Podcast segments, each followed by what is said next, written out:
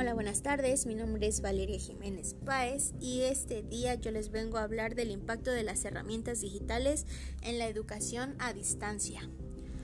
Durante la contingencia por COVID-19, la UNICEF México hizo referencia al reto que ha significado la educación a distancia para los docentes, aunque también manifestó que se trata de una oportunidad de aprender a utilizar nuevas herramientas. Un problema es la desigualdad socioeconómica, que se expresa en el acceso a la tecnología, porque datos del 2017 indican que 4 de cada 10 estudiantes contaban con al menos una computadora y en la misma proporción 3 con Internet. Además se comparte con otros familiares. Solo tienen este servicio educativo quienes cuentan con acceso a la tecnología. Eso cambia cuando se usa la televisión abierta, pero muchos hogares no cuentan con ella. Durante la pandemia ha predominado la idea de salvar el año, el programa y garantizar el, currículo oficial, contenido en los libros de texto con su distribución mediante nuevas tecnologías. Se supuso que sería sencillo suplir la falta de escuelas actividades mediadas por Internet, televisión o radio, como un traslado de la escuela hacia la casa con prácticas educativas muy parecidas a las que se realizan en las aulas.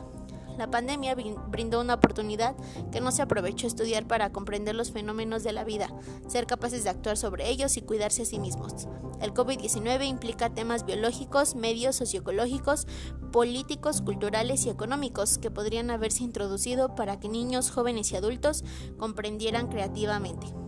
Por otro lado, mencionó que la escuela tiene muchas más funciones en las que normalmente se piensa y muchas de ellas no se pueden trasladar a la casa, ni siquiera las aparentan más sencillas como enseñar, porque los padres no son maestros y en algunos casos cuentan con menor escolaridad que sus hijos. La tendencia fue realizada más o menos, más o menos lo mismo, pero por diferentes vías.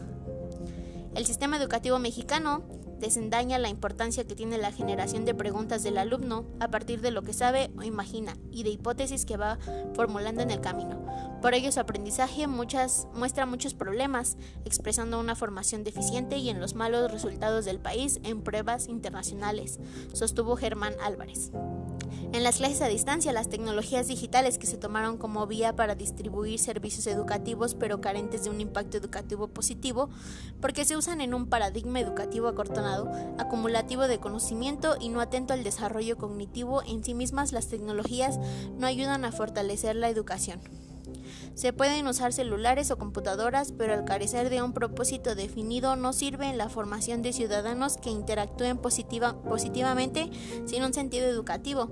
Solo sirven como entretenimiento, comercio u otras cosas. Se debe decir sí a lo digital, pero en el aspecto educativo es conveniente tener una idea clara sobre su objetivo. Durante la emergencia, la educación también ha enfrentado falta de capacitación de los maestros para emplear la tecnología en su trabajo docente. Tuvieron que improvisar algunos, lo hicieron bien con novedad, creatividad e imaginación, pero la mayoría siguió la pauta de repetir contenidos, fórmulas, algunas preguntas, generar actividades rutinarias para dar respuestas y pedir una entrega como si constituyera el proceso de aprender, señaló el presidente del Consejo Mexicano de Investigación Muy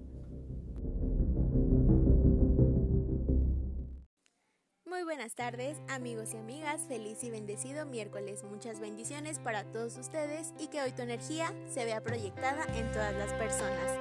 Mi nombre es Valeria Jiménez y este es mi podcast donde les estaré hablando de los horóscopos.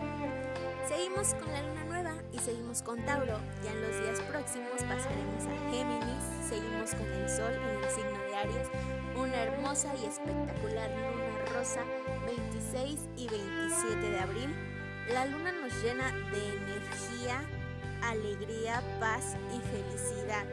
Es un fin de semana con mucha pasión, mucha entrega, mucho compromiso, mucho entusiasmo, de mucho amor. Mañana que la luna nueva está en Géminis, es importante una velita blanca para mantener la unión en la familia y que fluya la luz, la paz y el amor en el hogar. Quédate con nosotros, este es podcast, yo soy Valeria Jiménez, con Dios todo y sin él nada, you can.